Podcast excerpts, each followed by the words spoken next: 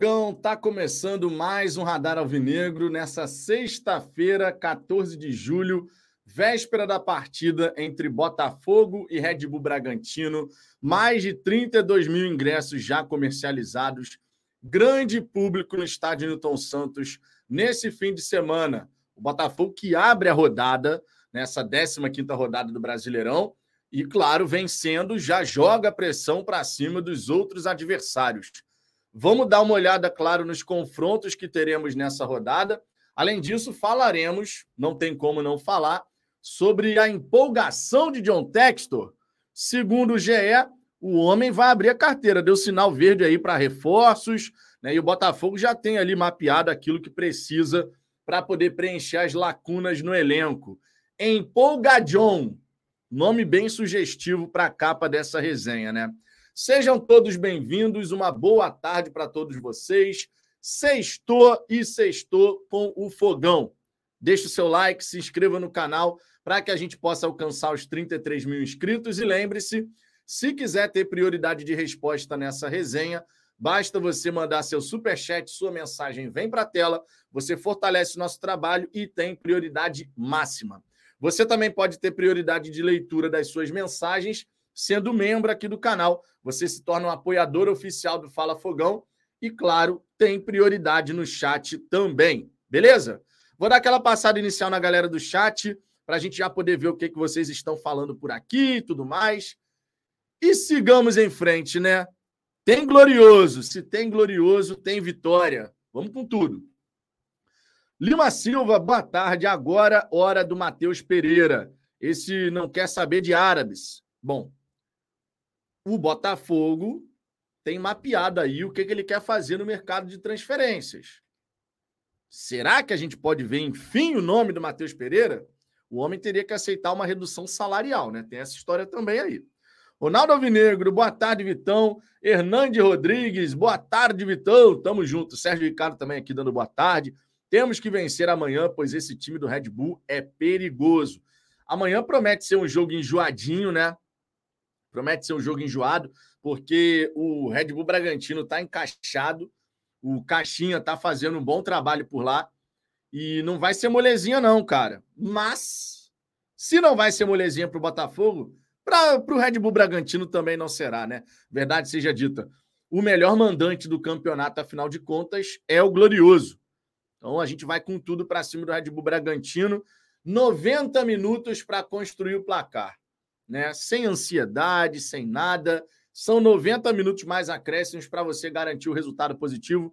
E tenho convicção, mais uma vez com o caçapa à beira do gramado, o Botafogo vai vencer. Venceremos, minha gente. Venceremos. Ronaldo Nascimento, boa tarde, Vitão. Moro na Bahia, estou querendo ir ao Rio de Janeiro. Qual é o jeito mais fácil para quem vai a primeira vez no Newton Santos? Para quem nunca foi, é melhor evitar clássico. Cara, então, sobre essa questão de clássico no estádio Newton Santos, como fica 90 a 10 e as torcidas adversárias não costumam lotar o seu setor, né? Até hoje, sinceramente, eu nunca fui num clássico com 90 a 10 no estádio Newton Santos, onde a torcida adversária esgotou todos os seus ingressos. Isso, sinceramente, nunca aconteceu. E eu nunca tive dor de cabeça nesses clássicos 90 a 10. Nunca tive dor de cabeça nesses, nesses jogos. Agora, você vindo ao Rio de Janeiro, escolhe aí um jogo que você se sinta mais confortável, mais seguro para ir ao Newton Santos, né? É super tranquilo para chegar, para sair nem tanto, né? Porque depende do público. A gente tem tido grandes públicos e aí fica meio enrolado ali no entorno, né? Bastante trânsito. Mas, cara, vá sim, vem ao Rio de Janeiro para curtir o glorioso. Fabrício Condé, amanhã é, o técnico é novamente Cláudio Caçapa. Pode anotar. 2 a 0 com o gol do Carlos Alberto. Eu estou confiante nesse placar também, confesso a vocês, hein? Luiz Henrique, boa tarde, Vitor. Tamo junto, Luiz. O Malo Mineiro, ó. Fala, Vitão, Poços de Caldas, Minas Gerais na área. Michel Honório, boa tarde, Vitão. Boa tarde, galera. Ouvi na Transamérica que o Botafogo recusou a oferta pelo Matheus Nascimento. Sim, Falei ontem aqui sobre essa questão, falamos bastante, inclusive, sobre o Matheus Nascimento. E a primeira informação é que o John Textor achou baixa a oferta aí de 9 milhões de euros, né? Segundo o Vene Casagrande, se chegasse em 10 milhões de euros, ele poderia cogitar essa venda. É, mas vamos ver, né? O John Textor vai conversar com o Matheus, com a família dele. Esse foi um acordo que ele fez com a família do Matheus, né? Apresentar todas as situações que aparecerem e respeitar, inclusive, a decisão da família. O John Textor deu essa declaração que foi reproduzida no canal do TF. Fogo do BFR venderia Matheus Nascimento por 10 milhões. Está atrás de Janderson e Carlos Alberto. O valor vai ficar só diminuindo. Na verdade, ele não está atrás. Né? Na cabeça de alguns torcedores, sim, pode estar. Mas o Matheus ele se machucou. Então a ausência dele diz muito, né? Está acontecendo justamente por isso. Se o Matheus estivesse disponível, a primeira alternativa para entrar no lugar do Tiquinho, naquele jogo que o Carlos Alberto entrou, seria o Matheus. Então ele não está atrás, é porque a, a brecha que foi dada em virtude da lesão fez com que o Carlos Alberto e o Janderson tivesse, tivessem oportunidade.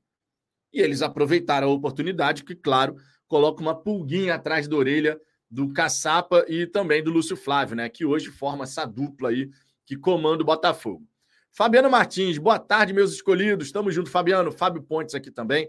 Douglas Barros, boa tarde, Vitão. Vamos, vamos, Botafogo, o clube que é mais tradicional.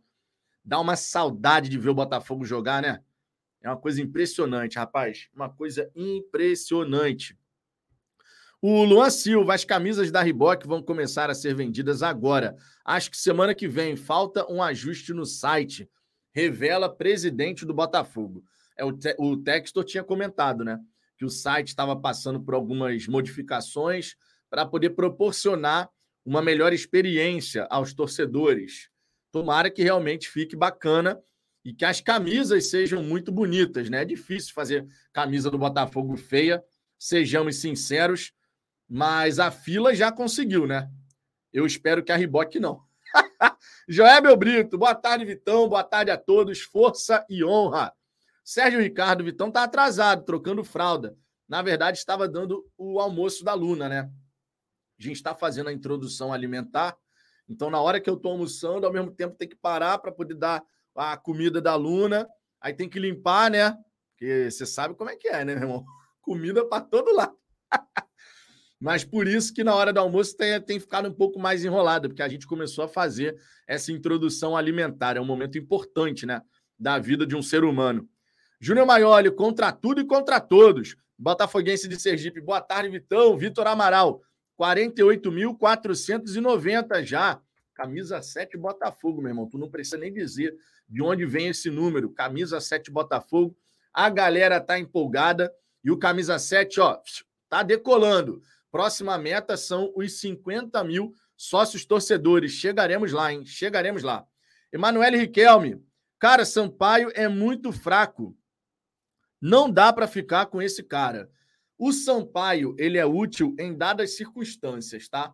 Quando você, por exemplo, está jogando uma partida que o time adversário vai tentar várias vezes a bola aérea, né? Ele é um cara que consegue ajudar pra caramba nessa. O grande da questão com o Sampaio é se ele é colocado num mano a mano contra um cara de velocidade. Aí complica pra caramba. Mas, honestamente, o Sampaio tem sua utilidade em dadas circunstâncias. Depende da característica do jogo. Não acho que o Felipe Sampaio seja fraco desse jeito aí que você está falando. Eu acho que ele é útil em dadas circunstâncias, dentro do que as, as partidas pedem. Contra o patronato, por exemplo, fazia muito sentido o Sampaio entrar, porque o campo estava pesado, não dava para ficar fazendo condução de bola, e certamente os caras iam tentar várias jogadas pelo alto e tudo mais. E o Sampaio foi bem, tanto por cima quanto por baixo, né? Vamos ser justo aqui. A partida do Sampaio contra o Patronato foi bem interessante. Dentro daquilo que ele pode entregar à equipe, foi muito bem, né? Pelo menos no meu ponto de vista. Arthur Henrique, boa tarde, Vitor. Já cheguei deixando o dedo no like, tamo junto. O Gabriel De Bob, acho que não tem espaço para o Matheus no elenco. Dá para ver outras posições. Espaço tem, cara, porque você tem o Tiquinho e essa disputa entre o Carlos Alberto, o Janderson e o Matheus. Repito, Se o Matheus não estivesse fora da relação, quando o Carlos Alberto entrou, possivelmente seria o Matheus que entraria. Possivelmente. Porque a primeira alternativa, quando o Tiquinho Soares vai ser substituído, é o Matheus. Então, o Carlos Alberto ele entrou, fez o gol e tal, por uma circunstância da ausência do Matheus Nascimento. Caso contrário, certamente quem entraria era o Matheus. Que tem sido assim, né? Inclusive. Deixa eu ver aqui outras mensagens do Gabriel de Paulo. Fala, Fogão. É amanhã, hein? Vamos concentrados, porque o time do Energético merece atenção. Matheus vem bem e tem mandado no meio-campo. O Matheus Pereira, nesse caso, né? Sempre bom colocar o sobrenome, né? Falar o Matheus solto aí, a galera fica meio perdida. Celso Valente, Vitão, anota aí. O Botafogo vai fazer o jogo ser fácil.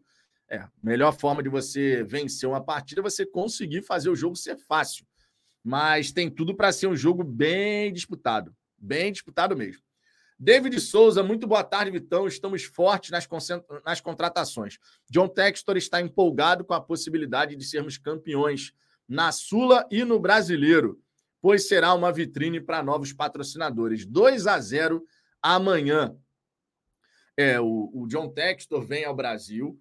O John Textor tem a experiência de ver uma vitória na Sul-Americana com o time misto, fica no meio da galera e logo na sequência tem essa notícia de que, olha, deu sinal verde para reforços. Né? Inclusive, ele tinha dado uma declaração depois do confronto dizendo dois ou três jogadores para chegar nesse momento. Já a informação do Sérgio Santana é que o Botafogo estaria mirando até quatro posições, né? Reforços para quatro posições. Vamos ver quantos vão chegar. Vamos ver quantos vão chegar. Mas o homem empolgou, hein? O homem empolgou, empolgou. Ronaldo Avinegro, não sei que tara é essa por Matheus Pereira. Ninguém nem sabe como ele está jogando. Ou alguém aqui acompanha o campeonato árabe. É uma ponderação justa, né? O grande foco aqui em relação ao nome do Matheus Pereira, sempre que surge, a lembrança que a galera tem, pelo menos quem acompanha a Premier League, é o Matheus Pereira quando ele jogou no West Brownwich, né? Onde ele foi muito bem, foi depois pretendido pelo Leicester City, pelo West Ham. É West Ham ou Aston Villa, alguma coisa assim, acho que foi o West Ham. Só que ele decidiu ir para o mundo árabe porque o, a proposta era realmente absurda, muita grana envolvida e ele foi para o mundo árabe. Mas a lembrança da galera em relação ao Matheus Pereira é a Premier League, não o campeonato da Arábia Saudita, né? Vamos ser sinceros. Por isso que tanto torcedor acaba ficando empolgado, porque na época da Premier League ele mandou bem para caramba, de verdade, mandou bem para caramba. Vanessa Nunes, Matheus Nascimento vale muito mais. Então, eu falei ontem sobre isso. E vou dar só um pitaco aqui. Ele vale muito mais baseado em quê? baseado naquilo que a gente sempre acreditou que ele pudesse desenvolver ou baseado no que ele já apresentou até hoje? Porque existem dois Mateus aí nessa história. O Mateus, que sempre foi chamado para a seleção de base, desde os 16 anos de idade está em evidência, e o Mateus, que hoje tem 19 anos e ainda não se não desabrochou no profissional. São dois Mateus. Então ele vale muito mais baseado em quê? Se o time for considerar o que o Matheus apresentou até aqui, nesse período de transição, 10 milhões de euros é o limite que alguém, de repente, vai estar disposto a desembolsar agora. Se você olhar por outro lado, ah, pô, o histórico dele, convocado para a seleção de base, sempre se destacou, artilheiro, fazendo gol, não sei o quê. Aí você pode falar, bom, se você for comprar acreditando naquilo que ele ainda pode se tornar e não de fato naquilo que ele está apresentando, de repente o valor dele vai ser maior. Mas aí tem que ver o que, a equipe está disposta a oferecer, né? E eu disse aqui ontem, o Matheus sempre foi observado por grandes equipes do futebol europeu. Mas o fato da primeira proposta nesse momento chegar ser do Nottingham Forest que é uma equipe que ficou anos e anos afastada da Premier League e agora está de volta e disposta a investir, permaneceu nessa última temporada na, na, Premier League, né? Ficou ameaçado de rebaixamento durante um bom tempo, durante todo o campeonato, basicamente falando, mas sobreviveu. O fato de chegar uma proposta de um Nottingham Forest, não de um Atlético de Madrid, Real Madrid, conforme já foi falado em outros tempos, isso demonstra qual é o momento do Matheus. Se o Matheus tivesse explodido, era Real Madrid, era Barcelona, como é, por exemplo, o caso do Vitor Roque, que vai para o Barcelona. Wallace Correia, amanhã vou ver da Oeste Inferior. Comprei ingresso atrasado demais. É, meu irmão, hoje em dia, para ir ver jogo do Botafogo, tá desse jeito aí. Você tem que garantir rápido, senão você vai ter que escolher outro setor sempre vá ao jogo, né? Nunca deixe de ir ao jogo, porque o setor que você costuma ir não está disponível, né? Pelo amor de Deus, sua presença no estádio, seja na norte, oeste superior, oeste inferior, leste superior, leste inferior, meu irmão. Importante é estar presente no estádio, né? É... Vitor Amaral, a camisa da fila de 2010 é linda, sem patrocínios, claro. É o problema é que você tem os patrocinadores, né? é isso que é o problema. Júnior Maioli, anota aí, reforço para o Botafogo só na última semana de julho. Ah, cara, em relação a isso, eu tô super tranquilo, de verdade. Já deu para a gente perceber que o Botafogo sempre busca esticar a corda, né, até o limite. Acho que nessa altura do campeonato todo mundo já sabe que o modus operandi, por diversas vezes, vai ser assim. Ah, a janela vai até dia 2 de agosto. Então, até o dia 2 de agosto, o Botafogo pode contratar. Não adianta ficar no desespero de chegar antes, que já deu para perceber que não, não só vai passar raiva. Pode chegar antes? Pode, especialmente um lateral direito, né? Que a gente está precisando, só tá com o de Plácido e os meninos lá, né? Que é o Olisson e o Rian. Pode chegar antes um lateral, mas as outras posições aí que estão mapeadas e tal, aí pode demorar um pouquinho mais, né? William Pires, não adianta, acabou a zica, seremos. Seremos campeões, cara. Eu tô, tô confiante, de verdade. Tô confiante que a gente vai manter essa pegada boa pra caramba aí. O Eduardo também, né? Ele, inclusive, deu uma declaração super interessante, mostrando que o grupo, mentalmente falando, ele tá blindado, cara. Olha só o que, que o Eduardo falou. Ele diz que liderança do Botafogo não surpreende e fala sobre desdém de rivais e mídia. Abre aspas aqui para o Eduardo. Essa foi uma entrevista dele ao Sport Center da ESPN. Acreditaria sim, porque confiávamos no trabalho que estava sendo feito, né? Só para contextualizar, depois de um começo do, de ano, né, que a gente oscilou para caramba com um fracasso no Carioca, quem imaginaria que o Glorioso melhorasse tanto? Para o Meia Eduardo, nunca entrou em discussão a capacidade da, da galera, né? Então ele disse: acreditaria sim, porque confiávamos no trabalho que estava sendo feito. Como teve muitas coisas que aconteceram no Carioca, não tivemos pré-temporada, não tivemos nosso estádio, foram muitos desfalques. Foi um momento de muitas dificuldades, mas sempre acreditamos muito no nosso grupo. Luiz também acreditou muito no nosso grupo. Sempre teve a mesma confiança de quando deixou o clube no primeiro lugar. Tivemos a confiança da diretoria. Isso tudo fez a gente superar esses momentos difíceis pós-carioca. Ele, inclusive, foi questionado sobre esse desdém de torcedores rivais e até de parte da mídia. E em relação a isso, sobre a capacidade do Botafogo de se manter no topo, comentou: é mais um combustível para a gente, né? Não, brincadeira. Sempre pensamos jogo a jogo, independente das pessoas falarem, de a imprensa às vezes querer desmerecer um pouco o Botafogo, falando que não vai conseguir chegar. Já estamos há várias rodadas na liderança. Não temos que provar nada para ninguém, e sim provar para a gente no dia a dia. Temos um elenco muito bom. Não temos só 11 jogadores, temos um elenco grande e isso tem sido demonstrado em vários jogos. Eu creio muito no nosso grupo. Declarações importantes, né, cara?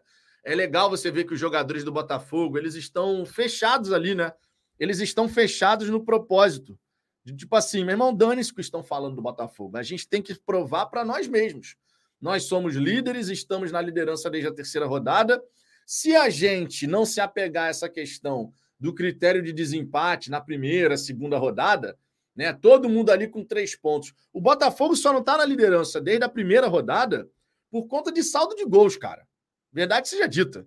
Porque nós vencemos na primeira rodada, vencemos na segunda, vencemos na terceira. Nós estávamos com o mesmo número de pontos da, da primeira equipe que ficou lá com o nome no topo. Só não estávamos no topo por uma questão de saldo de gols.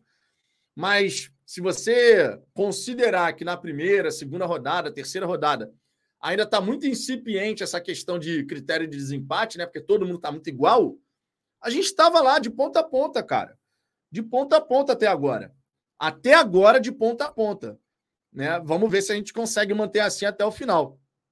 E cá entre nós, seria uma redenção para todos nós botafoguenses maravilhosa, né? 28 anos sem ganhar um título do Campeonato Brasileiro. E tu liderar a competição assim, do começo ao fim, você tá ali no topo, do começo ao fim, pô, uma redenção daquelas, né, cara? E a gente merece, hein? Se tem uma torcida que merece viver esse momento de felicidade, pode ter certeza que é a torcida do Botafogo. Ellison Lima, papai Textor disse que se em julho o Botafogo estivesse lutando pelo título, ele iria trazer um boneco diferenciado. Ellison, ele disse isso no ano passado. Vamos separar as coisas. Para a gente não ficar nessa de, ah, não, porque no ano passado ele disse que não sei o quê. Vão chegar reforços, tudo indica isso, mas não vamos entrar nessa de reforços diferenciados, não sei o quê. A gente sabe que o Botafogo está acertando mais do que errando através do scout, né? Então, que a gente possa trazer boas peças dentro desse modelo de negócio que o Botafogo busca é, utilizar, mas sem essa de trazer a declaração do passado que não. Irmão, contextos completamente diferentes, tá? Contextos completamente diferentes. O Ellison, inclusive, complementa. Eu não acredito que vá, mas vai que ele esteja empolgado mesmo e traga os bonecos aí. Contratações devem acontecer, mas não essa questão de vai trazer o cara diferenciado, que não sei o quê. Eu não esperaria por isso. Eu esperaria reforços de bom nível dentro de um modelo que a gente já tem seguido. E isso dá para esperar. O scout faz o mapeamento, Botafogo vai lá de forma cirúrgica e escolhe o jogador dentro daquilo que consegue bancar, o que é muito importante, para a gente poder seguir fazendo um grande trabalho, né? Eu acho que os jogadores que a gente já contratou e que hoje estão no Botafogo, eles já demonstraram, né? Já ajudaram a provar que nem sempre é questão de nome. É questão de você ter os jogadores com as características certas. E isso o Botafogo tem provado pra caramba, né? Nem sempre é uma questão de nome. O cara que chega com uma banca do cacete, não sei o quê. Nem sempre, nem sempre. Júnior Maioli, Vitão, vamos ser sinceros. Ainda bem que o Matheus Nascimento está machucado. Deu oportunidade para o Carlos Alberto e o ceifador foi bem. Três jogos, três gols. É, não vou falar ainda bem, porque não é, não é legal né, você ter jogadores no elenco que estão fora por conta de lesão. Eu entendo o seu ponto de vista no sentido de oportunidade aos outros atletas. Eu entendo. Mas não vou falar que ainda bem o cara está machucado, né? Não acho que é por aí. Acho que o Carlos Alberto mereceu a oportunidade, não vinha sendo utilizado e quando surgiu a oportunidade aproveitou. Futebol tem muito disso, né? Tu tá ali, ó, encostado, tá em segundo, terceiro plano, daqui a pouco, pum, surgiu a oportunidade de você entrar no time. Aproveite. Por isso que mesmo quando você não é muito utilizado, você precisa estar dedicado e focado. Porque a oportunidade surge de repente. Será que o Carlos Alberto imaginava que ele entraria substituindo o Tiquinho num clássico? Será que ele estava imaginando que isso aconteceria? Aconteceu foi lá e aproveitou. E o Janderson? Será que ele esperava jogar de titular na Sul-Americana, numa partida eliminatória? Foi lá e aproveitou. Esses caras têm que estar o tempo inteiro focados. E um dos grandes exemplos de jogadores que, mesmo não sendo utilizados, se demonstra focado é o Sauer, por exemplo. Se você pegar, o Sauer é pouquíssimo utilizado. Mas recentemente, quando teve a chance de entrar no campo, no, no time, buscou, lutou, se empenhou e foi elogiado. A galera, inclusive, dizendo: podemos agora entender que o Sauer também pode ser utilizado como um meia pelo corredor central. Para você ver como é que são as coisas, né? Para você ver como é que são as coisas.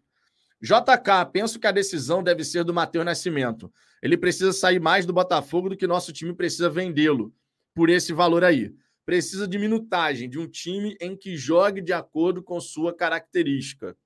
O Matheus precisa, de fato, de minutos. E no Botafogo ele vai ter minutos esporádicos. Não sei se uma ida para a Europa agora seria o melhor para ele. Em termos de espaço mesmo, de conseguir espaço. Mas, de repente, é o que vai acontecer. Edmar Ferreira, caramba, o Matheus tem 19 anos, espera, vai valer muito mais. Será o melhor atacante do mundo. Cara, não dá para cravar nenhuma coisa nem outra. Esse é o grande X da questão. O Matheus, que gerou toda aquela expectativa com 16, 17 anos, e que teve uma transição prejudicada pelo próprio Botafogo, esse Matheus, da base, esse Matheus, a expectativa era lá no alto. O Matheus de agora, com 19 anos, que ainda não aconteceu, mas claro, ainda tem janela para isso, né? A gente tem que lembrar que atletas por diversas vezes vão maturar com 19, 20, 21, 22 anos. Acontece. Nem todo jogador chega com 17 anos, 18 anos e está pronto. E é o caso do Matheus, ele não está pronto ainda. Ele ainda tem que se desenvolver. Só que para se desenvolver, ele precisa de minutos. Minutos esses que no Botafogo, por razões óbvias, com o Tiquinho Soares aí, ele não vai ter tanto assim. Mas será que ele vai ter esses minutos também na Europa? Essa é uma pergunta importantíssima. É o momento da família do Matheus pensar muito bem naquilo que quer para a carreira do jogador. Porque à medida que o tempo passa, o entendimento do mundo do futebol sobre o Matheus ele vai se modificando. Ah, ele continua sendo um jovem, daqui a pouco já é um jovem com 21 anos, já não é tão jovem assim, pensando em futebol europeu. Daqui a pouco 22 anos. E aí, como é que fica? É um momento de grande grande importância, né, dessa decisão aí do que, que vai ser feito. Professor Daniel Coutinho, Matheus é jogador de base, tem só 19 anos. Não dá para dar valor apenas pelo que ele apresenta, pois ele ainda tem como se desenvolver. O valor dele é maior que esses 9 milhões de euros é maior do que os 9 milhões de euros, mas você não vai conseguir me dizer que ele hoje ele vale 15 milhões. Esse é que é o grande X da questão. O grande X da questão é: existe o valor que você está disposto a pagar pelo que ele já apresentou nesse período de transição, e existe o valor que o Botafogo pode querer cobrar pelo que acredita ele vai vir a valer. Só que aí tem o, outro lado da história. O time que está interessado vai estar tá disposto a pagar 15 milhões de euros pelo Matheus? 20 milhões de euros, hoje, sinceramente, não faz o menor sentido pagar 20 milhões de euros pelo Matheus. Diria até que 15 milhões de euros não faz o menor sentido. Eu, se fosse dirigente de uma outra equipe, não ofereceria 15 milhões de euros no Matheus. Agora, cabe ao Botafogo e ao staff do jogador, que é a sua família, decidirem. É hora de sair? Não é hora de sair? Vai continuar? O Matheus acredita que ainda vai conseguir se desenvolver no Botafogo vai conseguir explodir no Botafogo? São várias as questões. E está longe de ser uma questão simples de ser decidida. Está longe, tanto por parte do Botafogo, quanto por parte do jogador. Está longe de ser fácil de decidir essa questão. Porque você tem todos os cenários aí. O Matheus permanece, se desenvolve, começa a jogar para caramba de repente na próxima temporada, ou o Matheus permanece, não se desenvolve e não explode no Botafogo. Tudo pode acontecer nesse momento. Absolutamente tudo pode acontecer nesse momento. Léo Góes, tu tem que ver que o Matheus nunca jogou em time bom. Esse ano é a primeira oportunidade do moleque. Aí tu quer massacrar o moleque? Era impossível alguém da base explodir no Botafogo. Cara, eu não estou massacrando ninguém. Para começo de conversa, a galera que acompanha aqui o nosso trabalho sabe muito bem quantas e quantas vezes já fomos criticados por defender o Matheus. Eu estou falando que está na nossa frente. O que está na nossa frente é um jogador que gerou grande expectativa, mas que ainda não aconteceu, porém tem idade ainda para se desenvolver. Só que você tem dois cenários. Se vender o Matheus agora, pode ser que mais adiante a gente fale assim: pô, se tivesse segurado mais um pouquinho, podia vender por mais. Ou pode ser que a gente olhe mais adiante e fale assim: é, o Matheus não aconteceu. Hoje é um grande ponto de interrogação. Não dá para cravar nem para um lado nem para o outro. Eu acredito no potencial do Matheus. Falo aqui constantemente que a transição dele no Botafogo foi muito ruim, muito mal conduzida. Só que ele precisa de minutos para se desenvolver. Não é treinando só, é jogando. Só que ele vai ter esses minutos? Esporadicamente, sim. Mas ele vai conseguir jogar mais vezes? Tudo isso tem que ser analisado, cara. Tudo isso tem que ser analisado. Agora, não vem com essa para cima de Muá, né? Porque se tem uma coisa aqui no Fala Fogão que a gente nunca fez, foi execrar o Matheus Nascimento. O que a gente tem que falar aqui é o que está acontecendo na prática, o que está diante dos nossos olhos. é um atleta de 19 anos que sim pode vir a evoluir ainda, apresentar aquilo que é a expectativa para ele, como pode não acontecer. Até agora ele não conseguiu, muito por conta dessa transição mal feita e tudo mais, né? E também por a questão da qualidade das equipes que ele teve à disposição para jogar. Isso também influencia, lógico. Daniel Gronk, boa tarde, Vitão. Só ter uma janela sem perder nenhum titular é algo absurdo. Nossa realidade mudou completamente. Cara, é engraçado até é, ler essa mensagem, porque eu, eu, uma vez eu disse aqui e escrevi lá no Twitter também, falando assim, vocês vão lembrar, vocês que acompanham aqui diariamente nosso trabalho, vocês vão lembrar. Eu virei aqui e falei assim: olha só, se o Mazuco, e isso eu falei, sei lá, em. Foi bem antes da janela abrir, foi, sei lá, em junho, final de maio, começo de junho, alguma coisa assim. Eu virei e falei assim: se o Mazuco chegasse hoje e falasse assim: não vamos contratar ninguém, porém não vamos perder ninguém. Aí eu disse o que aqui no canal? Eu assinaria na hora. Não perder nenhum desses jogadores que estão se destacando, eu assinaria na hora. Embora reconhecesse a necessidade, como ainda reconheço, de, da chegada de alguns reforços né, para preencher lacunas que a gente ainda tem no elenco. Mas se o Mazuco, há cerca de um mês atrás, falasse isso, não vai chegar ninguém porque não dá. Vai chegar o Diego Hernandes e é isso aí. Mas também não vai sair ninguém. Meu irmão, eu assinava na hora. Agora, que bom que o John Textor né, tá dando sinal verde aí para a chegada de alguns atletas. Que bom. Não estava no planejamento até pouco tempo atrás, tá? O próprio Mazuco tinha falado sobre isso. Não estava nos planos do Botafogo contratar jogadores nessa janela, fazer grandes investimentos. E não acredito ainda que a gente vai fazer grandes investimentos, né? No sentido de desembolsar grana assim violenta, tal, não, sei, não, não acho que é o caso. Acho que a gente vai poder com esses atletas já mapeados, buscar oportunidades de mercado. O bom é que as oportunidades de mercado hoje são completamente diferentes do que já foi um dia, né?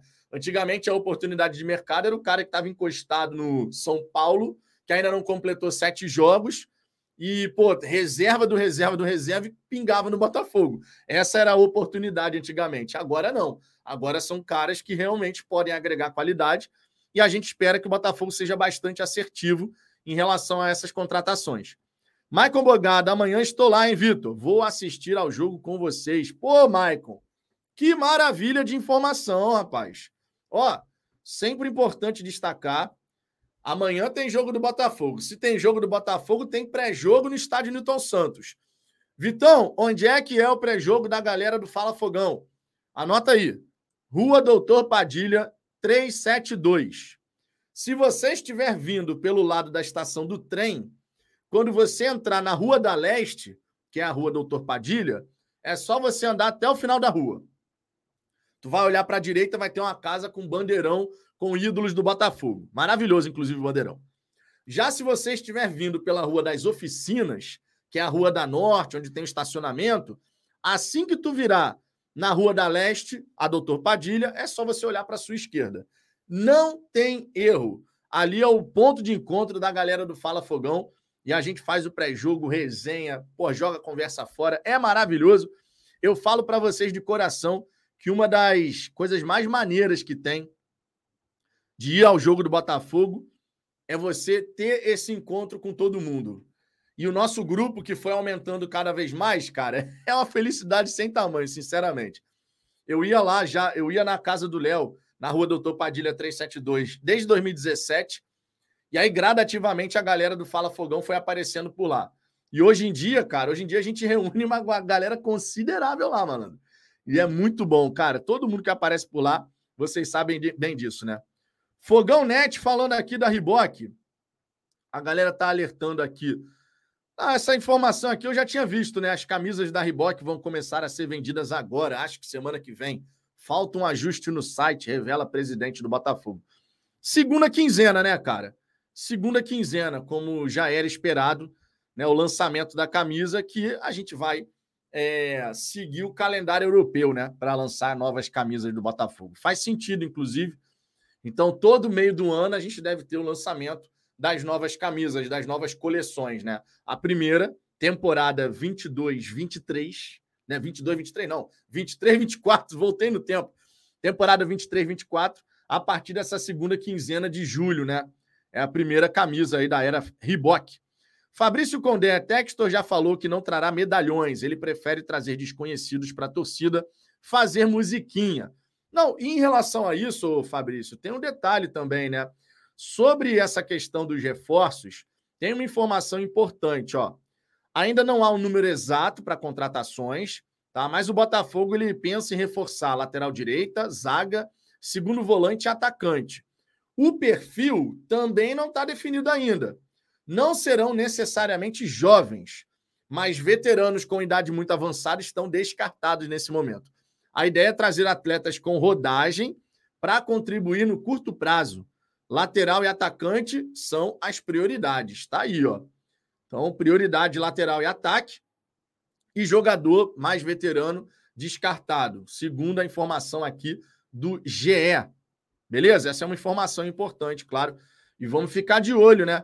O Botafogo que tem o nome né, do Mateu Ponte aí mapeado, lateral direito, campeão da, do Mundial Sub-20 pela seleção uruguaia. É uma possibilidade de reforço né, para esse momento. O contrato dele, inclusive, se encerra no fim da temporada. Botafogo poderia tentar aí um, um, valor, um valor interessante, né? Já que o contrato dele está perto de acabar. Inclusive, na seleção sub-20 do Uruguai, tem um outro jogador, o zagueiro, que também se destacou bastante. E eles estariam pedindo ali cerca de 4 milhões e meio de dólares pelo jogador. Não sei se o Botafogo está disposto a pagar uma quantia assim nesse momento por alguns atletas mais jovens que têm potencial. Mas são alternativas, né? São alternativas. JK, em sua última entrevista, Textor enfatizou os anônimos. Esquece essa de medalhões. Precisamos de gente de grupo que não polua o vestiário, que sejam disciplinados. Pois é. Fora isso, o JK, ainda tem o seguinte detalhe, né? A gente não pode desconsiderar que existe aquele quadro lá dentro do, do Lonier, né? Que é o jogador poluente e o jogador de grupo. Eu, eu achei muito bacana esse quadro lá no, no, no Lonier, cara. Achei muito bacana, de verdade. Deixa eu ver aqui, ó. Assessoria Gentile Naldo Bene. Matheus falecimento é fraco e nunca deu conta do recado. Parem de chorar. Se não vender agora, ele vai sair de graça. É, o Matheus, ele vai dividir opiniões. Eu ainda acredito que ele tem esse potencial, mas, mas, conforme eu disse ontem, eu, Vitor, venderia desde que o Botafogo mantivesse 15, 20% de uma venda futura, para não perder a chance de fazer mais dinheiro com o Matheus. Eu, Vitor, faria dessa maneira, mas tantas outras pessoas fariam de uma maneira diferente, justamente porque o caso do Matheus não é tão simples assim. Tá longe de ser, inclusive, né? Raul Farley, Matheus Nascimento hoje já está virando o terceiro reserva, porque o segundo é o Janderson. Certamente vamos ter uns três reforços aí. Acrescentou Declaração aqui do, do Césio Melo, falando a respeito dessa situação do Matheus Nascimento, né? Vamos ver, cara, vamos ver. A disputa é intensa. Que tenha oportunidade quem merecer mais, né? No fim das contas, é isso que vale. É uma disputa interna. Janderson, Matheus, Carlos Alberto, existe uma disputa interna entre esses jovens jogadores. Quem tiver merecendo mais vai jogar, né? Quem tiver merecendo mais vai jogar. Depende de cada um. No fim das contas, é isso, né? Depende de cada um. Denilson Castilho, muitos botafoguenses estão presos nessa mística do Matheus Nascimento. Tá jogando nada realmente, promessa que não rende. Só não foi só foi convocado para a seleção sub-20 porque os times da Série A não liberaram os convocados. É, no fim das contas, de fato teve uma influência. O Vitor Roque não foi liberado, por exemplo, e o Matheus Nascimento ele acabou sendo convocado que ele tinha perdido espaço na seleção sub-20 justamente por não estar jogando, né? É diferente do Marcos, Leo, Marcos Leonardo e do Vitor Roque. O Marcos Leonardo é titular no Santos, o Vitor Roque é titular no Atlético Paranaense. O Matheus Nascimento é reserva do Tiquinho.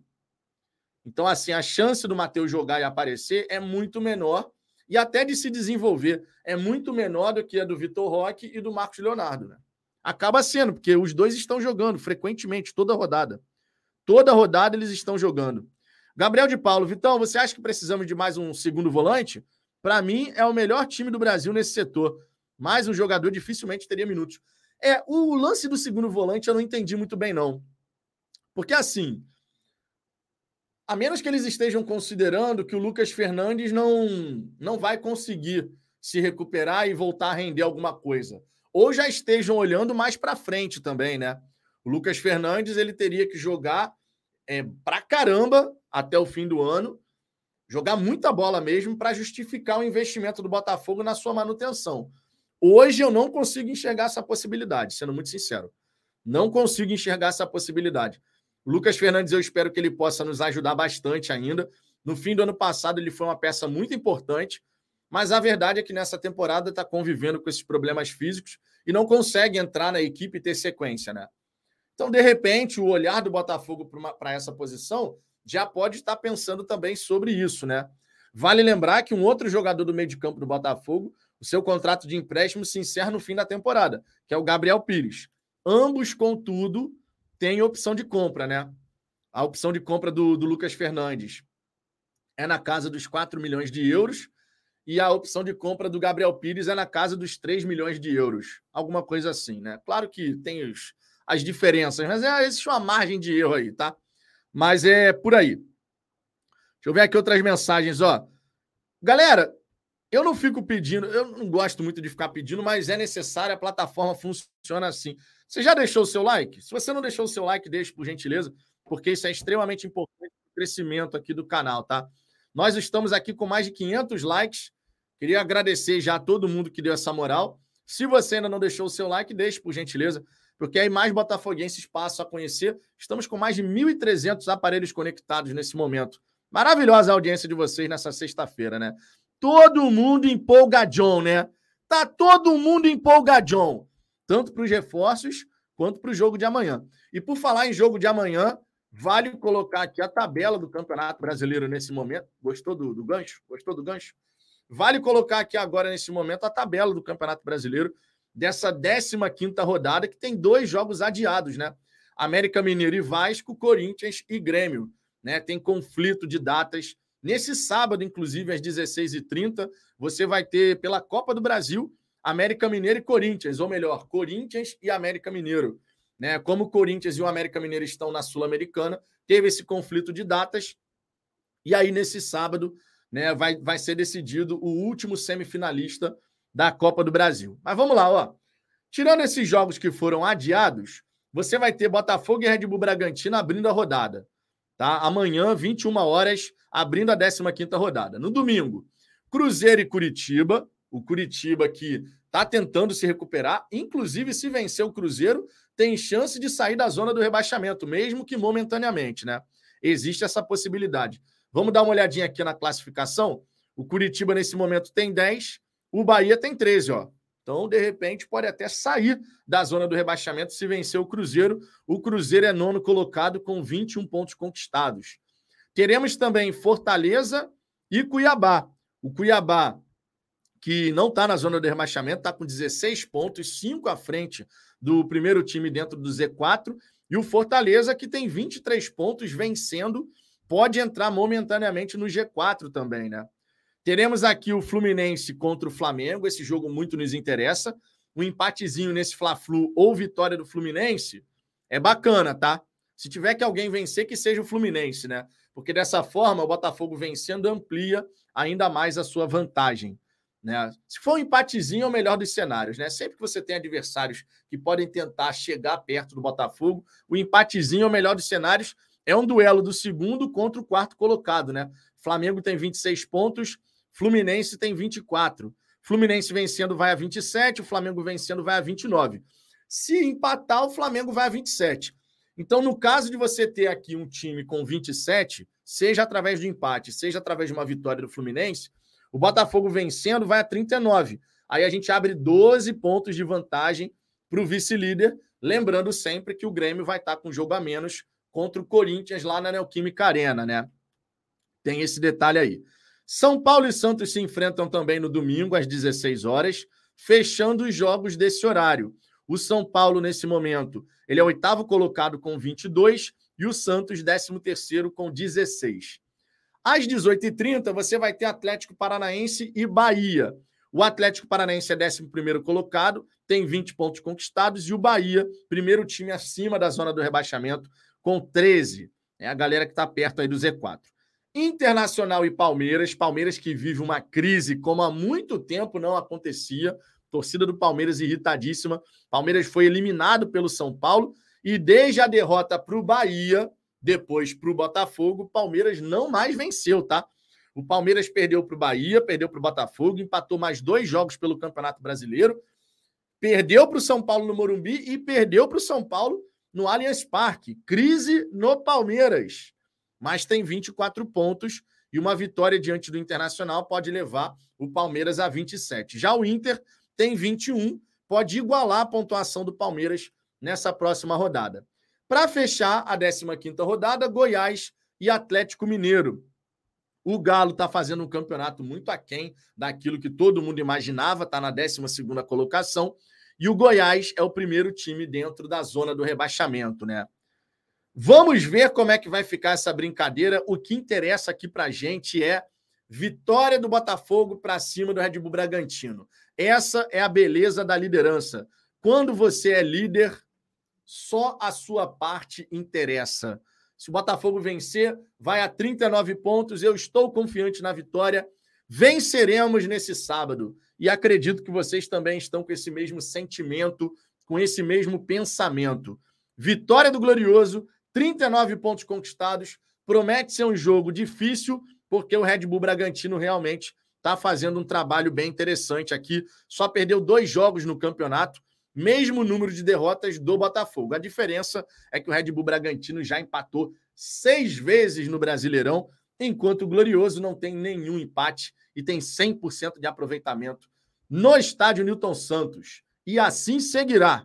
E assim seguirá com toda certeza. Ronaldo Marcatini, boa tarde, meu amigo. Tirando um lateral direito, na sua opinião, qual posição precisa de contratação?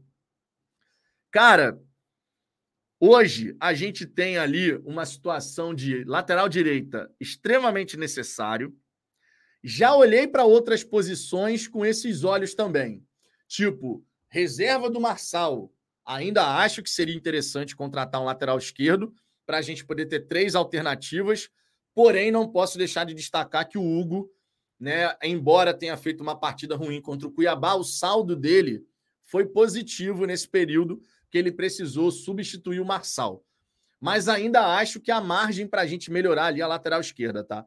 Embora eu não acredite que o Botafogo vá atrás de um lateral esquerdo.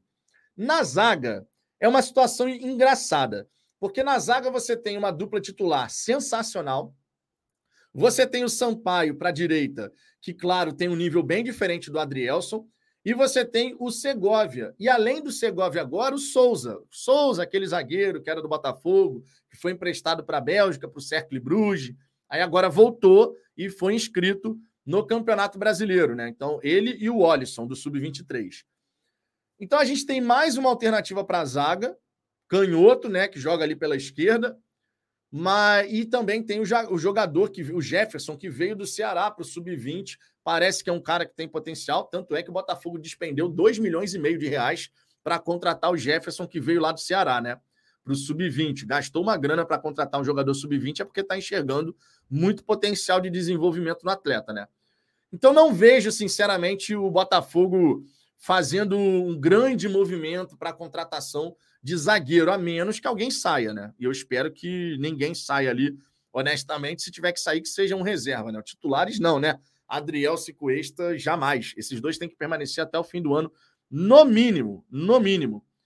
No ataque, a gente está vendo o Carlos Alberto se destacar, a gente está vendo o Janderson começando também a aparecer, o Matheus Nascimento ali, que está correndo por fora agora, né, por conta desse destaque é, momentâneo, e eu espero que, que continue, né? Mas esse destaque recente, não vamos colocar momentâneo, né? Escolhi a palavra errada. Destaque recente do Carlos Alberto, do Janderson, até dois jogos atrás, a gente estava falando o quê? Precisa de um reserva para o Tiquinho, precisa de um reserva para o Tiquinho. Será que o Botafogo vai trazer um reserva para o Tiquinho, um cara um pouco mais experimentado? Será? Os jovens, os jovens acabariam perdendo mais espaço, né? É, não é tão simples assim, não, cara. Não é tão simples assim, não. Agora, você vai ter mais opções de qualidade.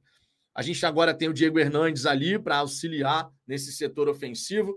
tenho, tenho minhas dúvidas em relação às pontas ainda. Confesso a vocês que ainda tenho as minhas dúvidas em relação às pontas. Sei, cara, eu fico na dúvida. Sinceramente, eu fico na dúvida. Deixa eu ver aqui outras mensagens, ó. Michel Honório, Vitão, fui no simulador do Brasileirão e o Botafogo ficou com 51 pontos no turno e fechou o Brasileirão com 95 pontos. Maravilhoso. Biriba, o Manafá foi recomendado pelo scout. No scout do Botafogo, eu confio. Pô, e temos que confiar mesmo, cara. Temos que confiar mesmo. O scout do Botafogo tem feito um grande trabalho. É claro que não vai acertar todas. A gente não vai conseguir é, fazer com que todas as contratações joguem pô, bem pra caramba no mesmo nível logo de saída, mas o saldo, o saldo é muito positivo para o scout do Botafogo, mas muito positivo. Isso é inegável. Se a gente pegar todas as contratações que foram realizadas, o índice de acerto é muito grande, cara, é muito grande. E scout serve para isso, né? Por mais que alguns jogadores possam demorar a se adaptar e tudo mais, mas o scout ele serve para isso, para que você possa ser mais assertivo nas contratações. Que características eu quero de um jogador? Qual é o reforço que melhor se encaixa nisso aqui que a equipe está se propondo a fazer? O scout serve para isso, cara, e é, é um investimento fundamental. Fundamental. É, Douglas Barros, acho muito condizente a postura do Textor de abrir a carteira. Bom, não dá para a gente cravar que ele vai abrir a carteira. A gente acaba tendo isso em mente de, pô, o Textor liberou contratação. Não é que ele vá abrir a carteira né? Às vezes a gente pode ter contratação que, pô, o cara vai chegar por empréstimo com opção de compra. E o Texto não vai estar tá efetivamente abrindo a carteira agora. Então, essa história de falar que o Textor abriu a, vai abrir a carteira agora, eu não vou embarcar muito nessa, não. Eu ainda acho que a gente vai atrás de oportunidades de mercado. Jogadores que possam chegar que ou estão livres, que é o caso, por exemplo, do Manafá, que você pode ter o pagamento do salário mais as luvas diluídas nesse salário. É, você pode ter um empréstimo com opção de compra, né, deixando essa questão de, contra, de ah, vai contratar esse jogador mais para frente, mas já tem o jogador aqui. Não, não vejo, sinceramente, essa associação imediata. Vamos contratar, então o Textor está abrindo a carteira. O que tem é o seguinte: folha salarial. A folha salarial do Botafogo a, reduziu, né? Saiu o Piazon, saiu o saiu o Kaique, saiu o Oyama, saiu o Daniel Borges, saiu o Douglas Borges. Cerca de um milhão de reais abriu na folha salarial. E a gente poderia ter qual cenário? Ah, o Botafogo reduziu a folha porque está precisando enxugar mais essa estrutura de custo. E agora, de repente, o texto pode ter chegado e falado assim: ó, abriu um milhão na folha, então tá liberado. Dentro desse um milhão, pode contratar. Tá entendendo? Não necessariamente ao abrir a carteira. Pode ser o, olha, a gente já gastava isso, a gente está precisando preencher aqui umas lacunas, então beleza. Abriu a folha, pode contratar dentro desse, dessa margem aqui que a gente já tinha. E eu não entendo como isso ser abrir a carteira. Eu, sinceramente, não vejo dessa maneira. É, deixa eu ver aqui. O professor Marcelo Soares, de qualquer forma, a folha salarial vai aumentar. Ou não, né? Não é que vá aumentar. A folha salarial até o último mês estava no nível X. Aí ela desceu para X menos 1. E ela pode voltar para X. Então, não necessariamente a folha salarial vai aumentar. A, folha salarial pode voltar ao nível anterior. É diferente dessa folha aumentar. Né? Porque o Botafogo já tinha um custo com a folha salarial. E aí, essa folha salarial teve essa redução agora. Ela pode voltar para o nível anterior. Então, não é necessariamente um abrir a carteira, porque a gente já gastava esse valor. É, é nesse sentido que eu estou ponderando. Ronaldo Alvinegro, tem gente aqui que confia no scout do Botafogo? Caramba, as coisas mudaram, hein? Texas era fanfarrão, Mazuco era o peruquinho, o scout ganhava dinheiro fácil. E agora, mudaram por quê? Ah, Ronaldo, larga de ser implicante, Ronaldo. Lá, tu tá implicante com a galera, Ronaldo. Deixa o torcedor se emocionar, Ronaldo. Pelo amor de Deus. Thales Peixoto, Vitão, não sei se já foi falado sobre os prêmios que ganhamos através do Tairo, Mazuco e Brito. Merecem todo o destaque hoje. Rapaz, falei sobre isso ontem, na resenha noturna. Destaquei bastante a premiação recebida, né, a importância da gente ter esses, esses profissionais, esses executivos sendo premiados, porque num tempo não tão distante, a gente tinha dirigente do Botafogo que estava querendo comandar a equipe na beira do gramado, né? Não preciso nem dizer o nome, né? Você já sabe de que, que eu estou falando. Rafael Ribeiro, vocês da mídia alternativa são uma vergonha. Que isso, rapaz? Deveriam ter cobrado o texto do porquê do time não ganhar nenhuma posição desde a primeira rodada do Brasileirão. Não tem mais posição para subir, realmente. Essa daí a gente deu mole, hein, Rafael?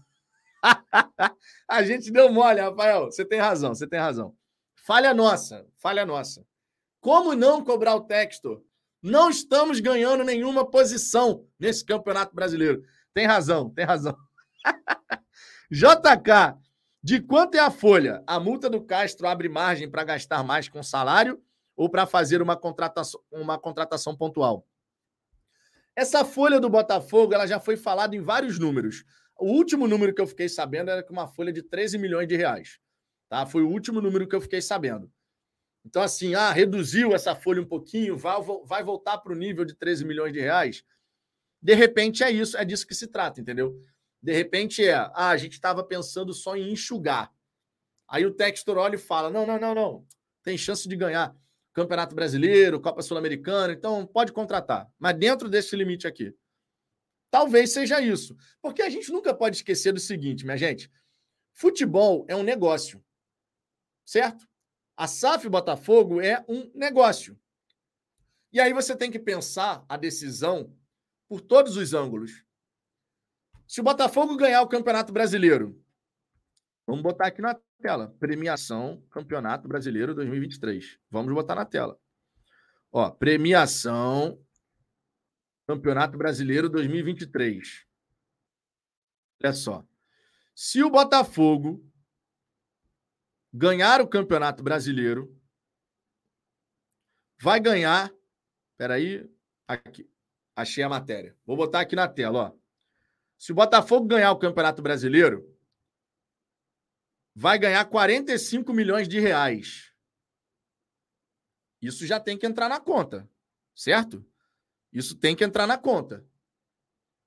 Quando você decide, ah, eu vou trazer esses caras aqui, a minha folha salarial vai voltar para um nível anterior. Beleza. Mas e se eu ganhar o Campeonato Brasileiro? Qual é a premiação? 45 milhões. E se eu ganhar a Copa Sul-Americana? Qual é a premiação? 47 milhões. E aí? Isso tem que entrar na conta. É claro que não é uma ciência exata, não dá para você cravar que vai ser campeão. Existe grande possibilidade, mas você não tem a garantia matemática da coisa, né? Não é uma ciência exata. Mas você trazer esses jogadores dentro de um nível de gastos que você já tinha, como abriu brecha, se você fizer esse, essas contratações que possam te colocar mais próximo da conquista, né, em termos de qualidade de elenco, você vai ter a chance de ganhar quase 100, na verdade, quase 100 milhões de reais, né? Se você ganhar as duas competições. Só em premiação, quase 100 milhões de reais. Certamente isso tudo entra em questão, cara. Certamente isso entra em questão. Porque é como se você estivesse fazendo um investimento e você pensa, qual é o retorno? O retorno direto é a premiação do campeonato. E aí, só para vocês terem uma ideia, tá? Quando a gente fala aqui da premiação do Brasileirão 2023, nós temos aqui o seguinte cenário. Primeiro colocado, 45 milhões. Segundo colocado, 42 milhões e 700. Terceiro colocado, 40 milhões e meio. Quarto colocado, 38 milhões e 200 mil reais. É muito dinheiro. E a diferença do primeiro para o quarto colocado é de 7 milhões, menos de 7 milhões de reais. Então é muita grana envolvida. Você trazer algum jogador agora que possa te ajudar a ganhar esse dinheiro lá na frente, de repente o Textor pode entender que é um investimento que vai ter um retorno interessante. Porque ainda tem o seguinte: a grana é alta não só para o campeão, a grana é alta para o segundo, para o terceiro, para o quarto colocado, até para o quinto colocado, eu diria. Depois ela dá uma queda. Tá? Para o quinto colocado são 36 milhões de reais aí. É dinheiro. Então, isso pode ter pesado na decisão, né? Na Copa Sul-Americana, conforme eu disse, o campeão leva 47 milhões de reais. Isso tudo tem que tem que você colocar no papel, né? Tem que colocar na ponta do lápis lá. Com essa temporada que o Botafogo está fazendo, qual é a expectativa de ganhar premiação com, com o campeonato? No brasileiro, a expectativa é a gente ganhar pelo menos 36 milhões de reais. Estou colocando pelo menos porque eu estou fazendo um cenário aqui de quinto colocado para cima, tá? Eu quero o título e acredito no título, mas estou pensando em termos de planejamento, né? No, o, a gestão planeja considerando um cenário que não é só o título, né? Aí você tem níveis de planejamento ali. Então vamos colocar assim, ah, considerando o desempenho que a gente tem tido, pelo menos um quinto lugar, ou seja, pelo menos 36 milhões de reais em premiação do Campeonato Brasileiro. Considerando o desempenho na Sul-Americana, deixa eu botar aqui, prêmio, premiação, Sul-Americana 23. Só para trazer todos os números aqui, né? Olha lá, ó. São o campeão, ele vai ganhar quase 10 milhões de dólares, tá? O campeão. No total, tá? 10 milhões de dólares no total. Só para vocês entenderem aqui a dinâmica, ó. Na fase de grupos, tá? Na fase de grupos, 900 mil dólares o Botafogo ganhou e tinha aquele prêmio por vitória também. Aí na fase extra, que é o playoff, 500 mil dólares. Já ganhou mais. Nas oitavas de final, que o Botafogo já deu um passe e meio para poder estar nas oitavas de final. Mais 550 mil dólares. Mais 800 mil dólares. Se o Botafogo chegar na grande decisão, a gente pode ganhar mais 2 milhões, milhões de dólares com o vice-campeonato ou 5 milhões de dólares com o título. O total é na faixa de 47 milhões de reais, você ganhando a Sul-Americana. Mas e se o Botafogo chegar na semifinal? É muito dinheiro, cara. São mais de 25 milhões que o Botafogo faz com premiação.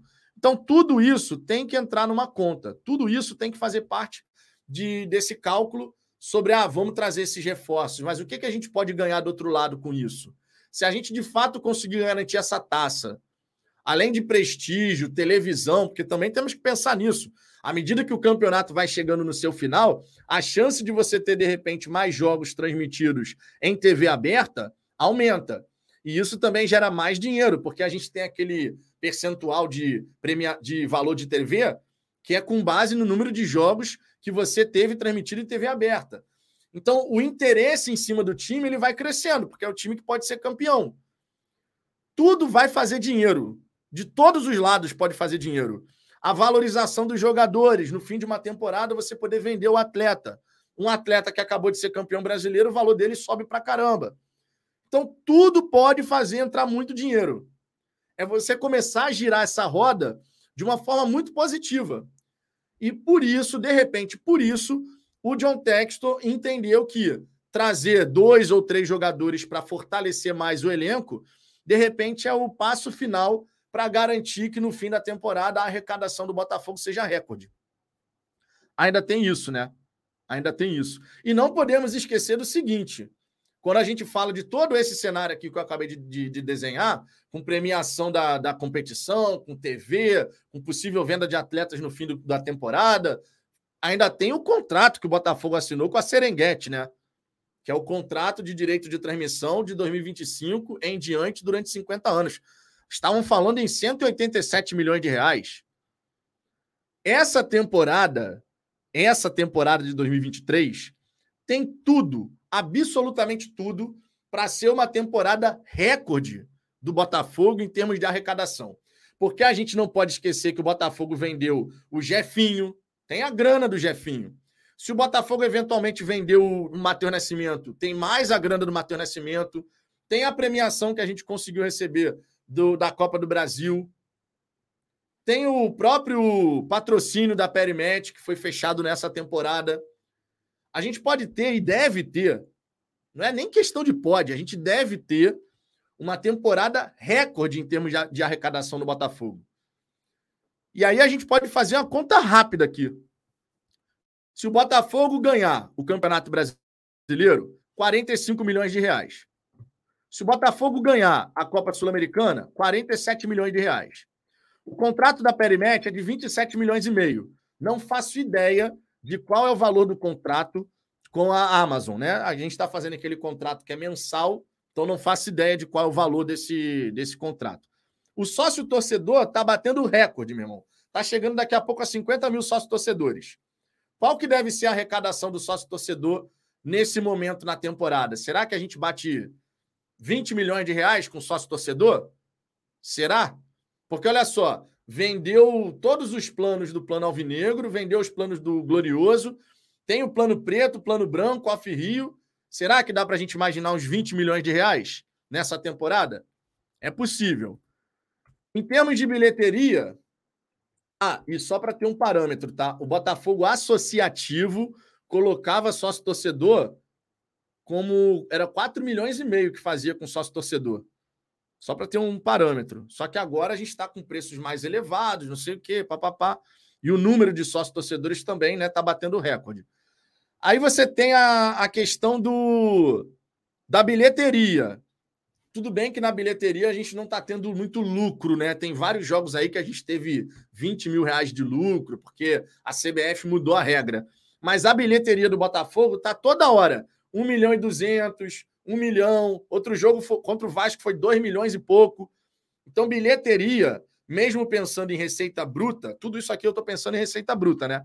Vamos botar que a bilheteria do Botafogo nessa temporada, o que, que seria razoável? São 19 jogos no estádio Newton Santos, né, no Campeonato Brasileiro. Você ainda teve os jogos da Sul-Americana, que foram três. Vai ter agora o quarto. Já, tão, já vamos para 23 jogos. Você teve a Copa do Brasil, que a gente jogou contra o Atlético Paranaense. Né? Jogamos contra o Atlético Paranaense um jogo, 24 jogos. Só que você ainda vai ter o, a sequência da Sul-Americana, tem pelo menos mais um jogo garantido contra o Guarani do Paraguai. Vamos botar que o Botafogo faça no Newton Santos pelo menos uns 27 jogos. Pelo menos uns 27 jogos nessa temporada. Se a gente tiver uma média de arrecadação de um milhão de reais, estou fazendo só a média, que eu acredito até superior a isso. Mas um milhão, vamos botar 27 milhões de bilheteria, que eu acredito que vai dar mais, tá? Acredito que vai dar mais, sinceramente. Aí bota mais 27 aqui. Já foi a 166 milhões e 500. Tem os shows do Newton Santos, bem lembrado aqui o Marx. Tem os shows do Newton Santos. Nessa temporada, a expectativa com grana para shows era na base, na base de 12 milhões e meio de reais, né? Nessa, nessa temporada, né? O objetivo é maior e tal, mas essa temporada, se não me engano, era de 12 milhões e meio de reais para essa temporada. Talvez esteja até maior do que isso, mas é só para fins de uma conta bruta aqui. Aí bota mais. Bota aí mais. Bota aí mais 12 milhões e meio. Ó, mais, mais 12 milhões e meio. Já fomos a 179 milhões. Já fomos a 179 milhões brutos, né? 179 milhões brutos. O Botafogo assinou com a Serengeti. Não sei como é que vai ser o pagamento disso. Eu acho que é de uma vez só.